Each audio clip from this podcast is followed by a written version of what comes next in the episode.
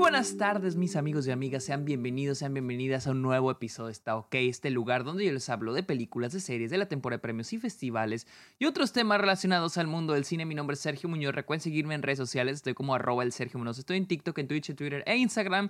Y también me pueden encontrar en Letterboxd como arroba el Sergio Muñoz, la red social de películas donde tengo todas mis listas, mis reviews, mis opiniones mis estadísticas, ya dije mis estadísticas, todo sobre películas en Letterboxd. También cáiganle a Patreon, suscríbanse a Twitch a cambio de beneficios como episodios exclusivos, videollamadas, watch parties, estos parties. Ustedes pueden recomendar temas de los cuales me quieren escuchar hablar aquí en el podcast.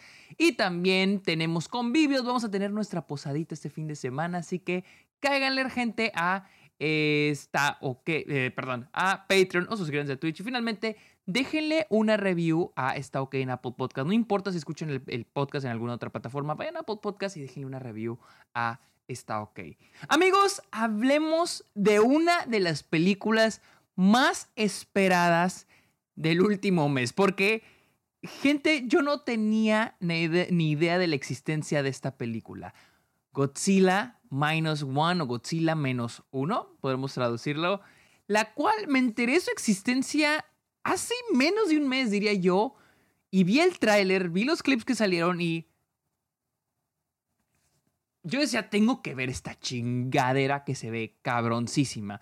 Y ya que estamos hablando un poquito de Godzilla, yo nunca he sido fan de Godzilla, no que no me guste, simplemente nunca me ha llamado la atención, así como hay muchos fans, sé que hay una fanbase de Godzilla, eh, y pues a mí la verdad nunca, nunca me llamó la atención, nunca he visto la original He visto la, creo que nomás he visto dos gringas, la que salió en por el 98 con Matthew Broderick, y ni siquiera la he visto completa, era que la pasaban en la tele.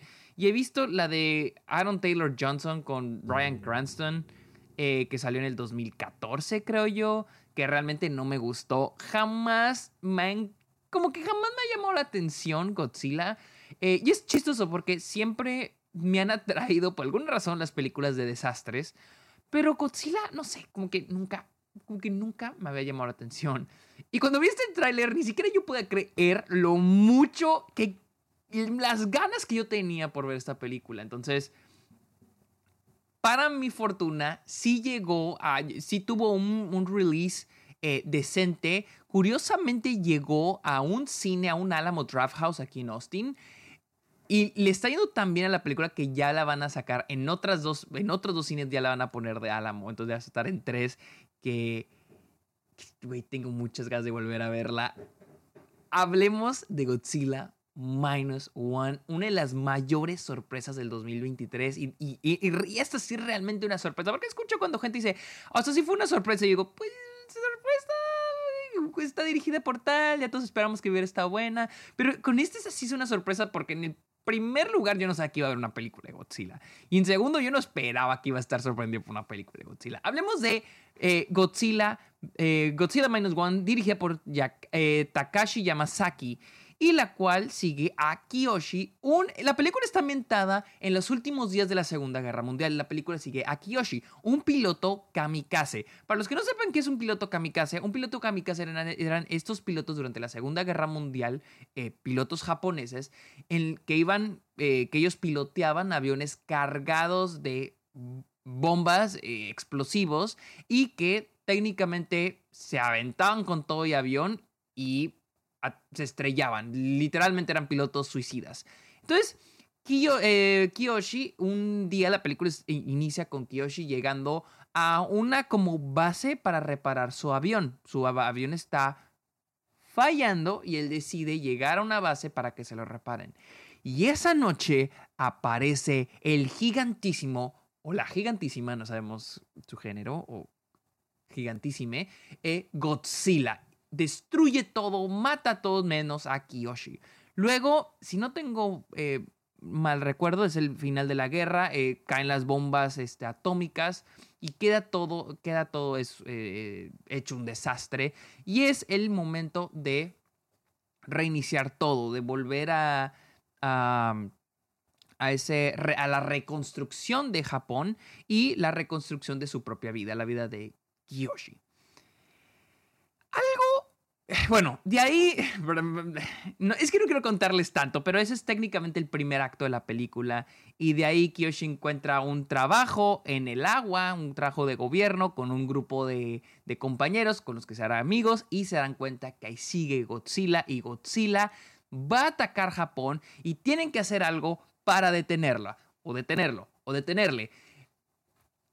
Hasta ahí le voy a dejar. No quiero, no quiero entrar más detalle. Lo que iba a decir antes de interrumpirme es de que una de las cosas, esta película demuestra, nos prueba cuál es esa cosa por la cual muchas de las películas de Godzilla o de monstruos gringas han fallado. Y es tener a un gran protagonista, tener increíbles personajes.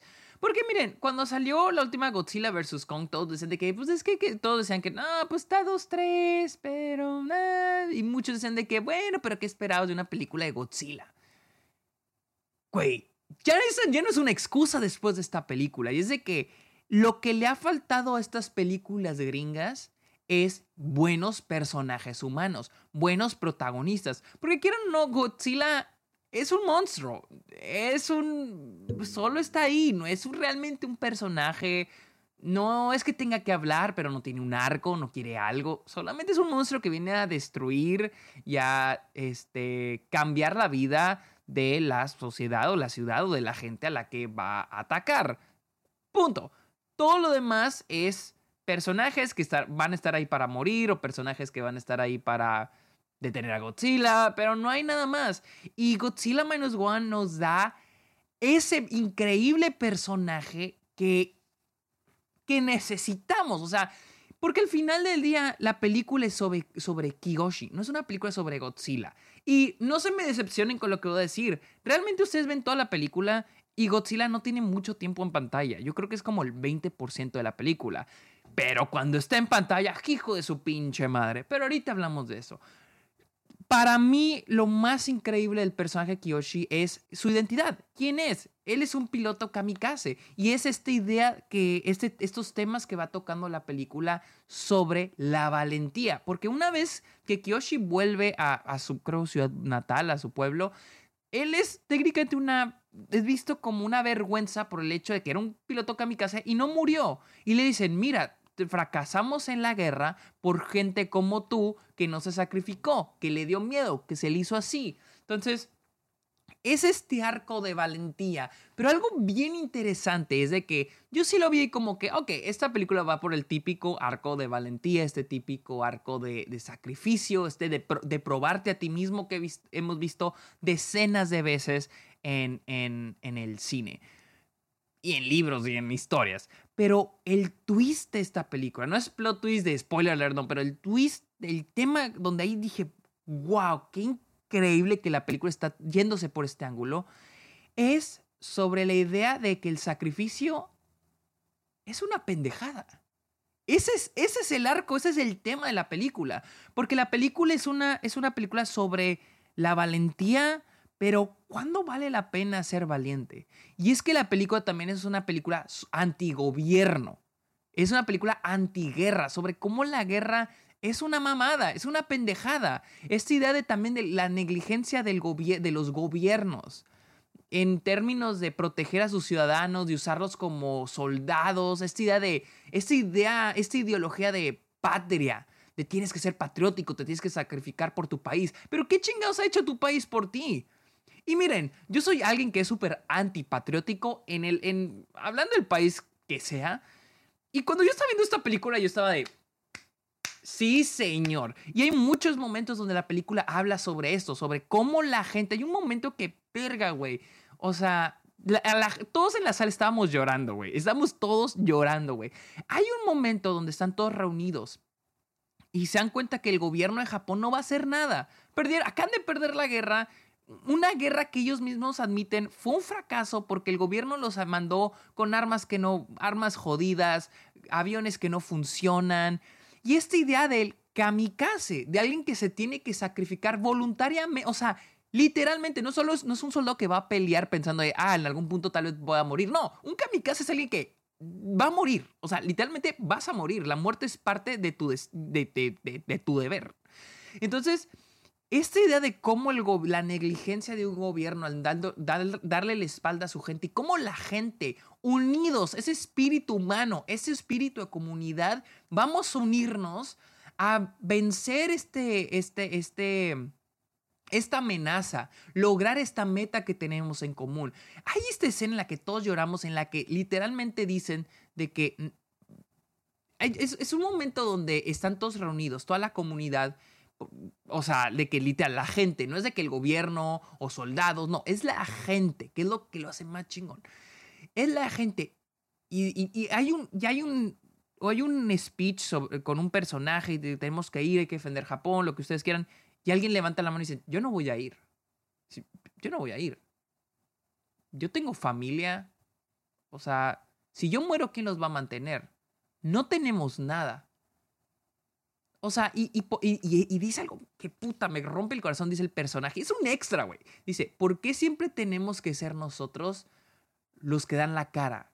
¿Por qué tenemos que ser nosotros los que recibimos el, el golpe? Cuando lo, y es cierto, güey, cuando los gobiernos están en guerra, ¿quiénes reciben los putazos? No son los políticos, no son los de arriba, son los de abajo. Y este es un tema increíble. Y, no, y yo creo que ustedes están diciendo que no puedo creer que él está hablando de una película de Godzilla. Pero esto es lo que hace tan especial a Godzilla Minus One.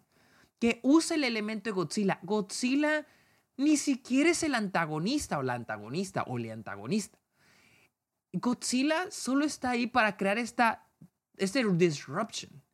El antagonista es el sistema que ha puesto a la gente de Japón, a estas personas, en esta situación y que no tiene manera de sacarla.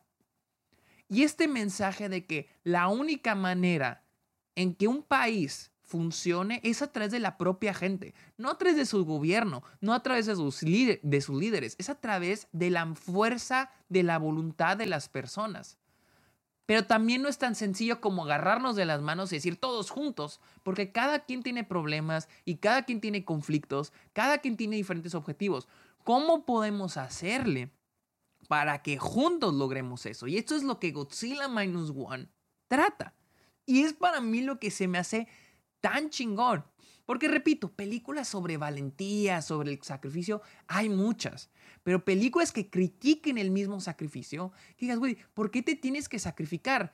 ¿No te has sacrificado ya lo suficiente? ¿No te has hecho lo suficiente por este, por este pinche país? Y es curioso, yo como mexicano, güey, lo siento bien cabrón. ¿Cuánto, ¿Cuánto sacrificio hacemos?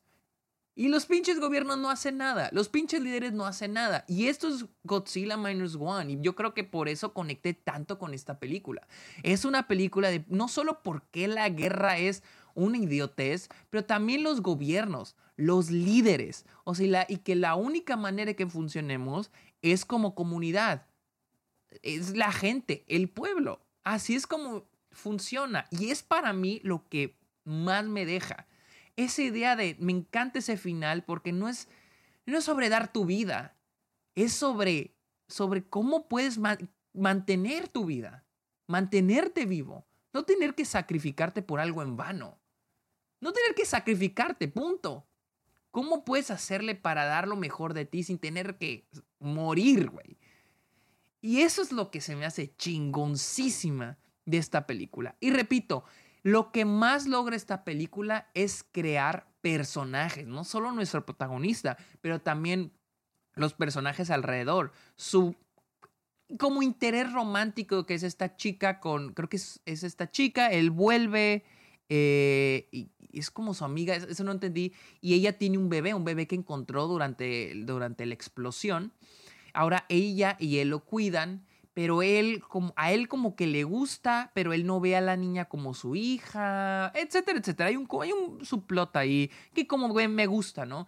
Y, me gusta mucho porque el, personaje de la chava, que se llama, creo, Noriko, me gusta ese personaje porque es una representación del, del civil a cada día, del día a día.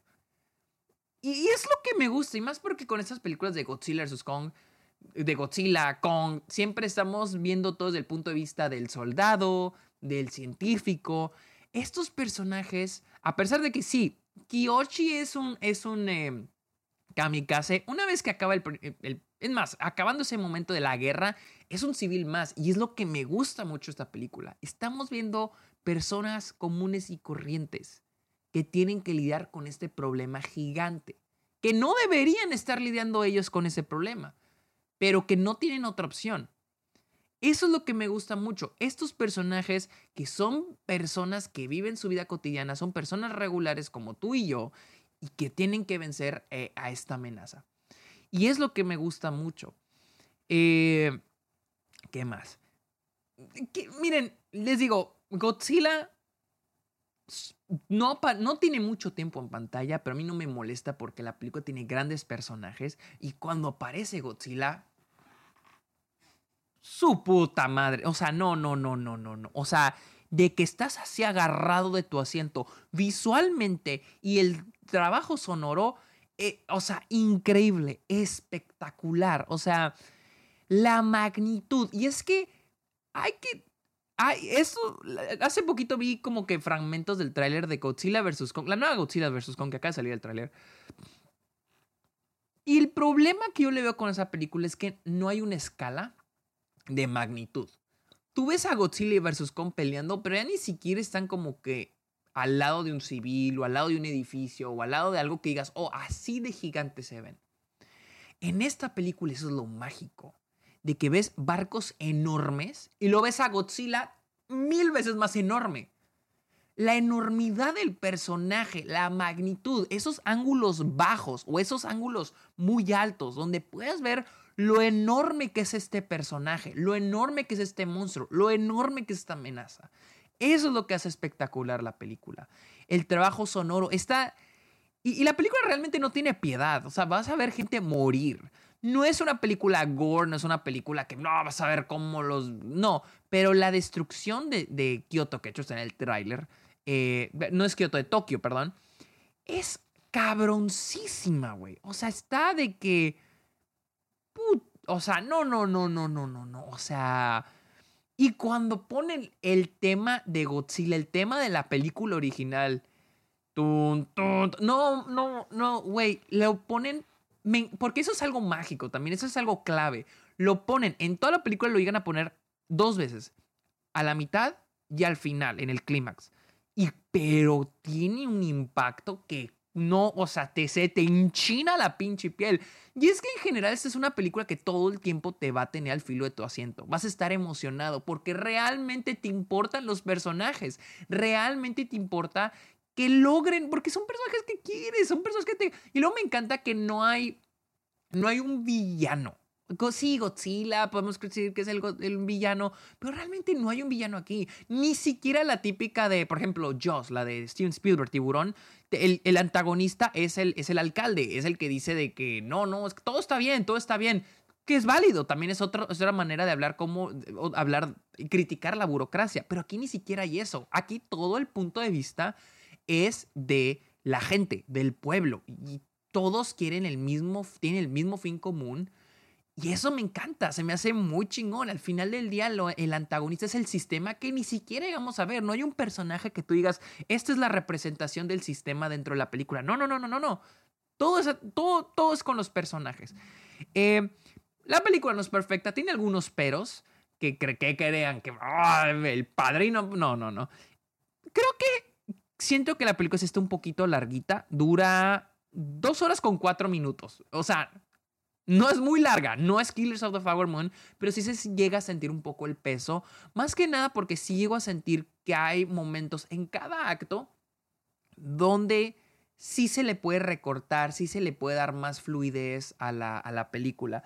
Hay un momento, por ejemplo, hay un montaje al inicio con una música medio awkward y lo van a ver en el primer acto, primer, segundo acto, primer segundo acto, más o menos, la primera mitad. Y es donde el personaje de esta, el, personaje de Noriko, creo que se llama Noriko, está cuidando a la niña y luego vemos a Kiyoshi conviviendo con sus compañeros de trabajo y andan en su trabajo, ellos se dedican a destruir las minas gringas, las gringas estadounidenses de la Segunda Guerra Mundial, minas que dejaron que detectaban barcos metálicos, unas que una vez que detectaban el metal del barco, explotaban y pues explotaba el barco. Entonces andan en un barco de madera explotando esos, detonando esas minas ya para quitarlas, ¿no? A eso se, dedican. Entonces vemos un montaje donde vemos a, Noriko cuidando a la bebé y lo aquí extra con sus compañeros, así como que, ajá, conviviendo. Que realmente no creo que fuera necesario. Yo, yo, para mí, los personajes tienen tanta química que no necesito un montaje para para entender que son muy buenos amigos. Em, también eh, hay, un, hay como una media subtrama, pequeña subtrama del tercer acto de un avión, eh, que hay que reparar un avión, porque es el avión que Kiyoshi, que Koichi, perdón, es Koichi, pinche disléxico, que Koichi tiene que, que, este, que reparar, perdón, que va a usar al, fin, al final como en el clímax, entonces hay que reparar el avión, entonces Entiendo un poquito, pero siento que también se alarga mucho sobre, se enfoca mucho en lo del avión ese momento. Creo que también le, podemos más rápido. Hay momentos así donde es más de edición. Siento que es darle, darle, darle. Y otra cosa que, oh, fue y así como que, oh, mm, como que no me encantó. Hay un personaje que le pasa algo a un personaje y es un gran momento, es un increíble momento. Y es algo que, este, es algo que le afecta a... Estoy tratando de evitar el spoiler. Es algo que algo le pasa a un personaje y, algo, y eso le afecta a otro personaje. Muy fuerte, le afecta muy cabrón. Pero es algo que fortalece su trama, fortalece su arco. Para mí se me hizo increíble. Y al final revertean, le hacen como que, ah, al final no pasó lo que creímos que había pasado. Y para mí disminuye mucho los stakes, porque el que esto le había pasado a este X personaje hace que a Y personaje suban los stakes, la, parte emocional de la película, es la parte motivacional de nuestro personaje. Y al final cuando nos dicen de que, ah, ¿sabes qué? No, siempre no ah, como que se me cae. Si no fuera por eso, para mí sería una película casi perfecta. Así de que puta, no, o sea, difícil de. No, no, no, no. Esos son mis. mis mi, ese. Ese es mi, mi mayor problema. Y sí es un poquito molesto porque. No sé, siento que quisieron terminar la película en final feliz, aunque no creo que fuera necesario. La película sin eso, o sea, si quitas eso, para mí es final feliz. Pero ese, ese no sé, como que no, no fui tan fan. Para los que ya la vieron, saben a qué me refiero. No quiero spoileras, pero ese, ese momento. Pero ahí fuera, Godzilla Minus One, realmente, genuinamente, esta es una de las mejores películas del año. Es espectacular, es visualmente es asombrosa, el sonido es increíble, pero más que nada, y para mí lo más importante, tiene una gran historia, tiene un gran guion, emocionalmente es asombrosa. Creo que los temas que habla se sienten tan frescos. O sea, no solo es una película donde el personaje tiene que probarse a sí mismo y encontrar su valentía y, ser, y dejar de ser tan culo, tan collón, pero aprender que tal vez ser culo y collón no es tan malo. Que a veces el sacrificio es una mamada. Es bueno ser valiente, pero a veces es bueno saber hasta qué punto. Y también la idea del espíritu humano la idea de todos juntos tenemos que lograr esto, tenemos que tener esta amenaza, no, es algo que a mí se me hace increíble. No, no, no, no, no, no. ¿Qué película es Godzilla Minus One? Ya la quiero volver a ver, amigos. Esta fue mi opinión de Godzilla Minus One, la cual ya está en cines en Estados Unidos y llega a cines, por lo que sé, llega a cines de México el 28 de diciembre. Esta es una película, métanla a la lista. No, no, no, no, no se la pueden perder. Amigos, recuerden seguirme en redes sociales. Estoy como Robert Sergio ¿no? también en Letterboxd, la red social de películas. Caigan a Patreon, suscríbanse a Twitch y déjenle una opinión, un comentario, una review a esta OK en Podcast. Amigos, muchísimas gracias por escuchar este episodio. Que tengan muy bonito día. Bye.